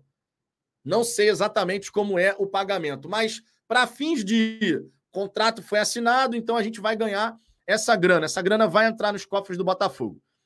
São mais 187 milhões. Já foi a 366. O Botafogo nunca teve isso na história, tá? Tem a grana da TV, que infelizmente não sei se o Botafogo vai receber, né? Tem esse aspecto. não sei se o Botafogo vai receber, sinceramente. O Botafogo estava com a, com a verba da televisão no ano passado, por exemplo, não recebeu nada, né? Então, no caso da televisão, não sei se a gente recebe alguma coisa. Mas da Globo, a gente costumava receber 80 milhões de reais por temporada, tá? Era mais ou menos essa conta bruta. Era mais ou menos essa conta bruta eram 80 milhões de reais de TV que o Botafogo geralmente recebia na Série A do Campeonato Brasileiro. Mas eu acredito que a gente não vai ver a cor desse dinheiro nessa temporada. É, deixa eu ver aqui. E a Reebok? Ah, tem o dinheiro do Jefinho, irmão. Tem, tem o dinheiro do Jefinho. O Jefinho foi vendido por 6 milhões de euros. Vamos, o euro está quanto nesse momento? O euro está 5,50? Vamos botar então que com o Jefinho 6 milhões vezes 5,50. Deixa eu botar aqui, 6 milhões vezes 5,50. A 33 milhões de reais. Então já estava em 366. A gente já está em 399 milhões de reais. Tem a grana de premiação da Copa do Brasil, que a gente jogou as oitavas de final, né? Quanto que a gente recebeu pelas oitavas de final? Da... Na verdade, a gente não jogou só as oitavas de final, a gente jogou desde a primeira da primeira fase, né? Tem, essa, tem esse ponto. Foi quanto de Copa do Brasil? Chegou a 4 milhões, 7 milhões de reais, né? Foi uma parada dessa. O Arthur Neves está dizendo que o Jefinho foi 10 milhões de euros, mas não podemos esquecer do, do Jefinho, o Botafogo tinha 60%, por isso a conta de 6 milhões de, de euros. Na Copa do Brasil, a gente ganhou quanto no fim das contas? Foram 7 milhões, que foi a primeira fase, a segunda fase, a terceira fase e as oitavas de final. Acredito que tenha sido na casa disso, uns 7 milhões de reais, alguma coisa assim. É... Vamos botar aqui, 406 milhões de reais de arrecadação nessa temporada. Se vender o Matheus Nascimento, se vender o Nascimento, a gente está falando aí de, sei lá, 10 milhões de euros, seriam mais 33 milhões de reais com o Matheus Nascimento. Se vender o Matheus Nascimento. 439 milhões de reais. Irmão, essa temporada, essa temporada em termos brutos, em termos brutos, tem tudo para ser uma temporada de recorde de arrecadação. Tudo para ser uma temporada de recorde de arrecadação. Ah, teve a multa do Luiz Castro, verdade. Teve a multa do Luiz Castro, 10 milhões de, de reais, 449. Teve um empréstimo do Toro. Teve um empréstimo do Toro. Foi quanto o empréstimo do Toro? Foi um, um milhão? Foi quanto o empréstimo do Toro? O Jobe Almeida, o Botafogo não tem 100% do Matheus, não, tem 60%. É... Teve o empréstimo do Canu também. O empréstimo do Canu a gente recebeu também uma graninha. Vamos botar aqui que juntando o Erisson e Canu deu 2 milhões e meio de reais. Já fomos a 451 milhões, 451 milhões e meio de potencial, né? Sempre lembrando que é uma conta de potencial de arrecadação nessa temporada. Meu irmão, o Botafogo, só para vocês terem uma ideia, a temporada que foi assim o recorde absoluto de arrecadação no Botafogo foi 2017. Na temporada de 2017, segundo o balanço do Botafogo, nós fizemos 248 milhões de reais em arrecadação naquela temporada. Nessa temporada daqui, nessas contas brutas aqui, claro que está sendo feita, já está em 451. Tudo bem, turbinado pelo dinheiro da Serengeti, né? Se você tirar aqui os 187 milhões de reais, a gente está falando de 264 milhões e meio, que ainda assim já se transforma na maior temporada em termos de arrecadação do Botafogo. Mesmo que você tire o dinheiro da Serengeti, já se transforma na maior temporada em termos de arrecadação. E a tendência, cara, é só aumentar. A tendência é só aumentar. Porque o Botafogo vai crescer muito ainda, cara. O Botafogo vai crescer muito. Em termos de arrecadação, a gente vai conseguir vender mais jogadores, vai ganhar valor de premiação com as competições que é bem elevado. A gente vai passar a jogar Libertadores que paga melhor do que a Sul-Americana. Tem um monte de coisa, cara. A questão dos shows do Newton Santos, que o objetivo depois é fazer 25 milhões de reais com o Newton Santos. Eventualmente você pode ter o naming rights. À medida que você tem shows internacionais no Newton Santos, o equipamento ele se torna mais valorizado ainda e você pode ter a venda de naming rights no futuro. Então, meu irmão, a tendência natural. Ah, teve o dinheiro da Casé TV, né? Foram 8 milhões e meio, não foram 13, não. O dinheiro da Casé TV. A gente não pode esquecer disso. A tendência natural é a gente ir fazendo cada vez mais dinheiro com o Botafogo. E como o objetivo do John Textor, com esses jovens atletas, também é buscar essas vendas, malandro, ah, revelou um moleque aqui, vendeu por 15 milhões de euros. Esse garoto foi revelado pelo Botafogo. O Botafogo tem 100% dos direitos econômicos. Olha o tanto de dinheiro que o Botafogo deve começar a fazer, cara. Então, de repente, todas essas contas aqui levaram o texto a entender que trazer reforços, fortalecer ainda mais o elenco é dar um passo importante para assegurar a conquista, que gera prestígio, que faz com que mais marcas queiram se associar a você e jamais podemos esquecer: o que a torcida do Botafogo faz nas redes sociais é brincadeira, né? O nível de engajamento da torcida do Botafogo, que não está no top 5 de maiores torcidas do país, mas o nível de engajamento da nossa torcida é espetacular. Tá certo, a gente está na liderança e tudo mais, mas mesmo quando não estávamos, vira e mexe, o Botafogo fica na frente de times que têm torcidas maiores do que a nossa. Vira e mexe aquele ranking nas redes sociais, ó, quantas e quantas vezes a gente viu o Botafogo ficando melhor posicionado do que equipes que têm mais torcida do que a gente. Porque o torcedor botafoguense ele é muito engajado. A gente precisa, claro, ir transportando isso sempre para dentro do estádio. E nesse momento está acontecendo. O jogo do Botafogo contra o Red Bull Bragantino é às 21 horas num sábado. Quando o horário da partida mudou, o que, que a gente pensou? É, vai afetar o público. Porque esse é o nosso velho modo de pensar. E o que, que vai acontecer na prática? Sábado, 21 horas, mais de 32 mil ingressos comercializados. Mais de 32 mil ingressos comercializados. A gente deve ter mais de 35 mil torcedores, cara, nessa partida de sábado. E isso é simplesmente espetacular. Então você vê que as coisas estão evoluindo, as coisas estão se desenvolvendo. O Paulo Miranda aqui mandando superchat em dólares, meu irmão. É, Paulo Miranda e USA. O Botafogo pode fechar esse ano com mais premiações do que o Palmeiras. Tem disso, né? Porque se eventualmente a gente ganha Copa Sul-Americana e Campeonato Brasileiro, só aí são 92 milhões. Mais a grana da, da Copa do Brasil já foi a mais de 100, já foi a 100 milhões praticamente em termos de premiação. É sensacional, cara. É sensacional, sinceramente. Sensacional. E é um crescimento que não tem volta, cara. É um crescimento que a tendência é ele continuar acontecendo temporada após temporada. Primeiro porque você tendo a sua marca em evidência, o valor de patrocínio tende a aumentar, o valor que você consegue gerar para os parceiros tende a aumentar.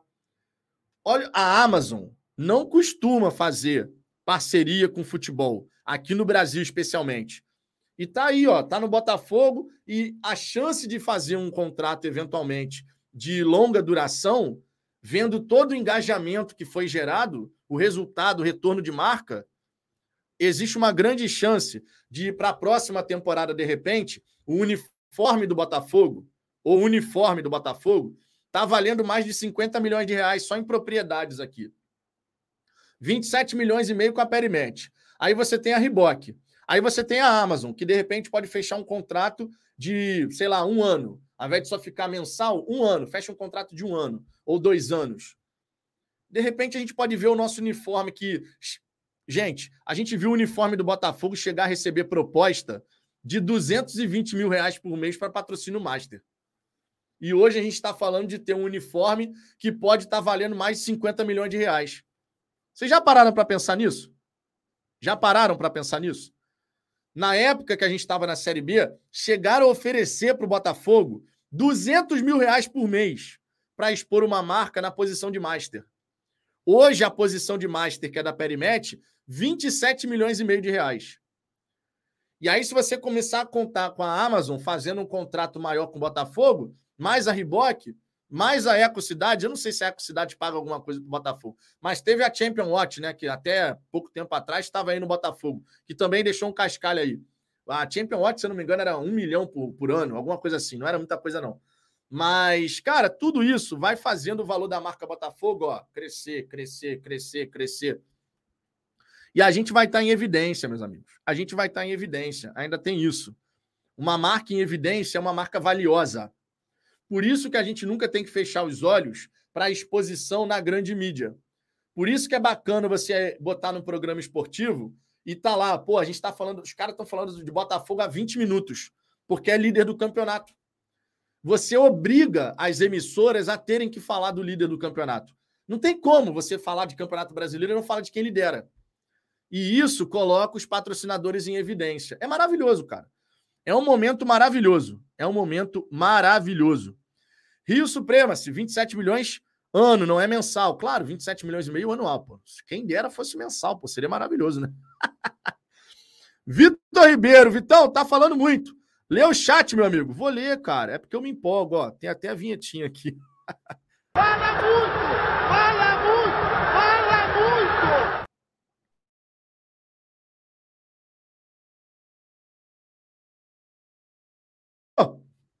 Eu falo mesmo, o nome do canal é Fala Fogão, não é à toa, pô. O nome do canal é Fala Fogão, não é à toa, né? Gustavo Guedes, Vitão, quando houver o término do primeiro turno, combina uma super live. Seria da hora. A gente pode ver de tentar fazer, né? A gente pode ver de tentar fazer. Sinceramente, podemos. Felipe Palucci, Quando tiver museu com loja reformada e mais restaurante na sede, então. É, mas aí nesse caso a gente não pode confundir, né? O museu e o restaurante na sede é Botafogo Associação. A loja, aí sim, Botafogo SAF, tá? Então a gente tem que saber separar uma coisa da outra também, não vai se misturar. Luiz HW, seria um momento perfeito fazer uma série igual foi o acesso total. Botafogo sendo campeão brasileiro vai consolidar uma das maiores voltas por cima de uma equipe que estava em baixa. Eu já disse aqui para vocês que, na minha opinião, na minha opinião, na história do futebol sul-americano, a transformação que o Botafogo está passando é a maior que a gente vai ter registrada em muito tempo, tá? Eu já disse, a maior transformação de um gigante do futebol sul-americano. O Botafogo bateu abaixo do fundo do poço. Nós chegamos no ponto de ficar com medo de Série C, irmão. A gente estava na 14 colocação da Série B. E hoje a gente vê o Botafogo forte, o Botafogo com capacidade para ganhar o brasileiro, capacidade para ganhar a Sul-Americana, sabe? É uma, é, é uma reconstrução, cara, que, de verdade, a única história que se assemelha é a do River Plate. E mesmo assim, se assemelha até certo ponto, porque o River Plate teve uma queda para a Série B e depois passou a ganhar tudo. Tomara que isso aconteça com o Botafogo também, de ganhar tudo. Mas o River Plate teve uma queda para a Série B. Nós vimos o Botafogo cair três vezes, cara. Nós vimos o Botafogo flertar com zona de rebaixamento da Série B. Então, se assemelha até certo ponto, até a página 2. Mas a, a reconstrução do Botafogo que a gente tem visto e tudo que tá para acontecer ainda, irmão, vai ser a maior reviravolta de um time do tamanho do Botafogo, né, de um gigante do futebol sul-americano, dando essa volta por cima, cara. E vai ser maravilhoso a gente poder acompanhar tudo isso, né? Maravilhoso. Wallace Correia tinha até preço de produto na camisa antes, né? Ainda teve isso, né? Thales Peixoto, Vitão, o que você vai fazer quando o Fogão for campeão brasileiro? Faz uma promessa aí pra galera. Pode ser uma tatuagem ou perder peso, algo assim. Vou ficar careca. Ó, tem cabelo aqui ainda, pô. Tem cabelo aqui ainda, hein? Ainda tem cabelo nessa cabeça, hein? Não, cara, mas perder peso eu tenho que tomar vergonha na cara, independente do Botafogo ser campeão, né? Não vou ficar associando uma coisa a outra. Eu tenho que perder peso, independente de qualquer maneira. Mas vou pintar o meu cabelo, hein? Vou pintar o meu cabelo, hein? Vou pintar o meu cabelo. Vitor Ribeiro, Vitão, com essa nossa campanha e o torcedor entendendo o momento, concorda que teremos daqui para frente públicos pelo menos de 30 mil pessoas no Newton Santos? Eu acredito nisso. Cara, seguindo assim, vamos jogar sempre para mais de 30 mil pessoas. E vai ser lindo de ver, meu irmão. Vai ser lindo de ver. Vocês que acompanham mais tempo aqui o trabalho que a gente faz no canal, vocês já me escutaram falar aqui que um dos sonhos que eu tinha, que eu ainda tenho, e que vai se tornar realidade, é ver o Botafogo né, no, jogando no estádio Newton Santos. E sempre que eu entrar no estádio Newton Santos, o estádio está pulsando, meu irmão. O estádio lotado, bonito, a galera feliz, a galera querendo estar tá presente. Eu, eu já falei várias vezes aqui para vocês que eu tenho esse sonho. E eu acredito demais que, que isso vai acontecer, cara. E com essa história da gente estar tá liderando, o campeonato vai avançando, a tendência natural é você sempre ter grandes públicos. E a resposta que a torcida do Botafogo deu para esse sábado às 21 horas foi maravilhosa. A resposta que o Botafogo, o Botafoguense deu para esse jogo sábado, 21 horas, foi espetacular. Quando, quando o horário mudou, o que que todo mundo pensou? Saiu das 16, foi para as 21. O que que todo mundo pensou? Sejamos sinceros. E Podia ser público, porra, lotado total, mas de repente vai ter mais 25 mil. É ou não é verdade? Então, a resposta que o torcedor botafoguense deu de eu quero estar presente, eu quero estar no estádio para ver o Botafogo jogar. 21 horas, vou dar meu jeito, mas eu vou. Essa resposta foi maravilhosa, tá? Essa resposta foi maravilhosa. Wallace Correia, feliz é o barbeiro do Vitão. Depois de zerar o cabelo dele, ele deve chamar no tapa essa careca pulsante, com a mão cheia de óleo de amêndoa. aqui, ó. Irmão, eu não vou nem ao barbeiro, cara. Não precisa, pô. Eu faço aqui em casa, né, cara? Eu pego a máquina, pô, em casa mesmo. Em casa. Rio Suprema, se não tem mais ingressos, vamos dar uma olhada. Ingresse.com. Vamos dar uma olhadinha aqui para ver como é que está essa questão do, dos ingressos para os jogos do Botafogo. Ó. Pá, Botafogo e Red Bull Bragantino. Quais ingressos ainda tem? Nesse momento, ó, nesse momento, temos aqui no site Setor Norte. Tem meia e inteira ainda para o setor norte, hein? Oeste Superior B tem inteira. Oeste Superior A tem inteira e meia. Tribuna de honra ainda tem. Meia entrada inteira, mas é caro pra caramba, tribuna de honra. E Oeste Inferior tem inteira e meia ainda também. Ainda tem bastante ingresso, tá? Ainda tem bastante lugar, melhor dizendo, né? São mais de 32 mil ingressos comercializados, mas ainda tem bastante opções aqui, mesmo que restem poucos ingressos, né? É, mas tem bastante opção aqui ainda. Então, se você está pensando em ir ao jogo, vá ao jogo. Vá ao jogo, dê essa moral para o fogão, para a gente poder empurrar o time em busca de mais uma vitória. É, Vitor Ribeiro, acho que ainda tem uns 5 mil para vender. Deve ser mais ou menos isso, cara. O Renato Levi, temos quantos sócios? Quase 48.500.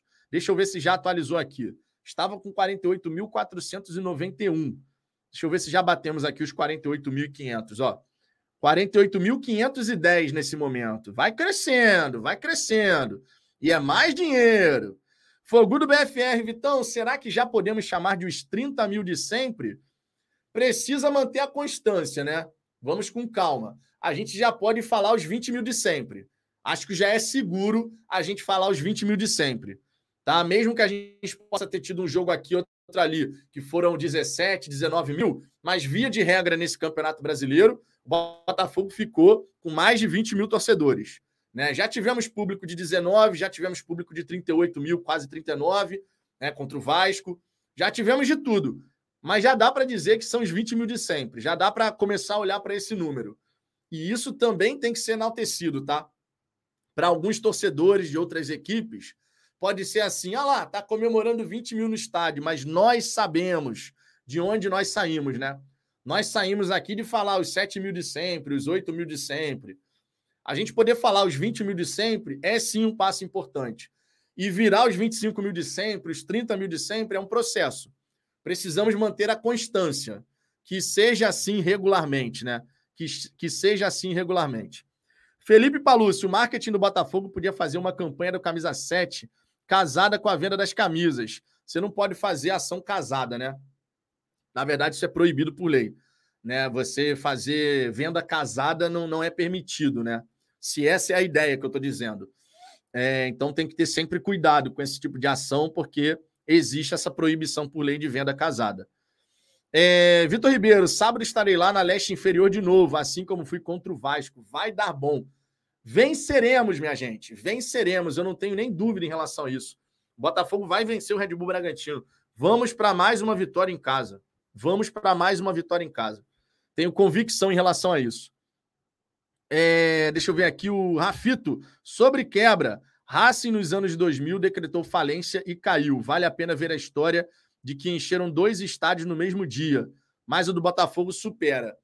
É, cara, a gente vai ter algumas histórias super interessantes no futebol sul-americano, mas quando a gente quando a gente chegar no fim dessa, constru... dessa reconstrução e entendam, chegar no fim que eu digo é você já ter o centro de treinamento, porra, sinistrão pronto, é você ter uma marca hipervalorizada, é você ter uma categoria de base que revela jogadores com constância, bons valores, é você ter o Botafogo forte no mercado, seja para trazer jogadores, seja para vender. Quando a gente chegar nesse nível, e eu estou esperando esse nível sinceramente, ó, são etapas, né? Mas eu estou esperando um Botafogo consolidado com tudo isso ao longo de uma década, tá? Não estou falando que vai demorar uma década para que tudo isso aconteça. Eu estou falando para consolidar o todo. Para consolidar o todo, eu estou esperando uma década. Só que antes disso, a gente vai ter né, avanços importantes, claro. A gente já teve, por exemplo, avanços em termos de marca, em termos de competitividade, em termos de estrutura, mas vai melhorar ainda mais. Mas tudo consolidado, rodando bonitinho, uma década, que é para você poder ter a consistência daquilo que você está fazendo também. Quando a gente chegar no momento da gente olhar para trás e falar, cara, Tu lembra como o Botafogo começou essa década que a gente está terminando agora? Quando a gente chegar ao fim dessa década atual que a gente se encontra e a gente olhar para 2020 e a gente olhar para 2020, quando a gente caiu para a Série B, da maneira que a gente caiu, quando a gente chegar lá no fim dessa década e olhar para 2020 e falar, meu irmão, olha de onde a gente saiu. Senhores, senhoras e senhores, vai ser muito foda. Vai ser muito foda a gente poder olhar no fim dessa década para trás e falar assim: olha de onde a gente saiu, olha o que a gente já conseguiu conquistar. E olha o que, que tem pela nossa frente ainda. Vai ser muito foda. Não tem outra palavra. Vai ser o Tiquinho. E Tiquinho é quê? Tiquinho é foda, irmão. Oh, tá de brincadeira. Wallace Correia, nossa torcida é de 4 milhões, mais ou menos. Segundo as pesquisas, sempre fica girando nessa história né? Sempre fica girando nessa história. E, ó, nossa torcida vai ganhando novos torcedores também, tá? A criançada aí tá ensandecida com Tiquinho Soares, com liderança, e isso é sempre muito bacana, né? Rafael Vitor, se o Botafogo ganhar esse Brasileirão, vai ser o campeão com mais tempo na liderança. Corinthians, em 2017, assumiu a liderança na quinta rodada. Vamos por mais. Meus amigos, se o Botafogo ganhar o Campeonato Brasileiro estando na liderança desde a terceira rodada, assim, efetivamente, né? Porque conforme eu disse, na primeira rodada, o Botafogo só não estava na liderança por critério de desempate, mas os três pontos a gente estava dividindo ali a primeira colocação, né? Vai ser a redenção máxima. Você vir a ser campeão brasileiro com uma campanha nesse nível. É a redenção máxima para a gente. É a redenção. A gente poder. É a gente poder olhar e falar assim, cara, o sofrimento ficou para trás e agora é só alegria, irmão. Ronaldo Vinegro, Vitão, olha a hora. Daqui a pouco a Digníssima vai colocar o relógio aqui. O relógio é sinal de cartão vermelho. Uma hora e 32 de resenha. Eu não tinha reparado. O papo tá bom pra caramba, né? O papo aqui tá muito bom, mas é verdade. Tenho outras responsabilidades a cumprir ainda nessa tarde de sexta-feira, Ronaldo. Muito bem lembrado. Meus amigos, seguinte. Eu vou indo nessa. Tá rolando a resenha do Gentili lá no Fogão Net. Quem quiser dar essa moral aparece por lá, dizendo que veio do Fala Fogão. Se você não deixou o like ainda nessa resenha, deixe por gentileza. Se você não está inscrito ainda no Fala Fogão, se inscreva por gentileza. Vocês apoiam pra caramba aqui o nosso trabalho e tenham convicção. Faz uma baita diferença, tá bom? Tô indo nessa. Uma ótima sexta-feira para todo mundo. Ainda devemos ter um segundo conteúdo no dia de hoje, tá? Ali por volta das 18, 19 horas, um vídeo sendo publicado aqui no canal. E amanhã tem pós-jogo, tá? Mas o pós-jogo vai começar tarde, hein? O jogo termina às 23 horas. Então já dá para imaginar que o pós-jogo vai madrugada dentro, né? Mas já com o convite para vocês participarem também. Fechou? Um grande abraço para todo mundo. Um beijão no coração de cada um de vocês. E ó, fui!